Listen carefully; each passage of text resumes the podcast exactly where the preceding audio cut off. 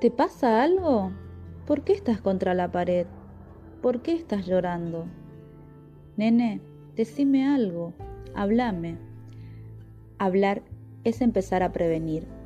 Antes de publicar contenidos agresivos o discriminatorios en las redes sociales, como así también el decir, te invito a que reflexione que una víctima de bullying, ciberbullying, tiene miedo, tiene vergüenza.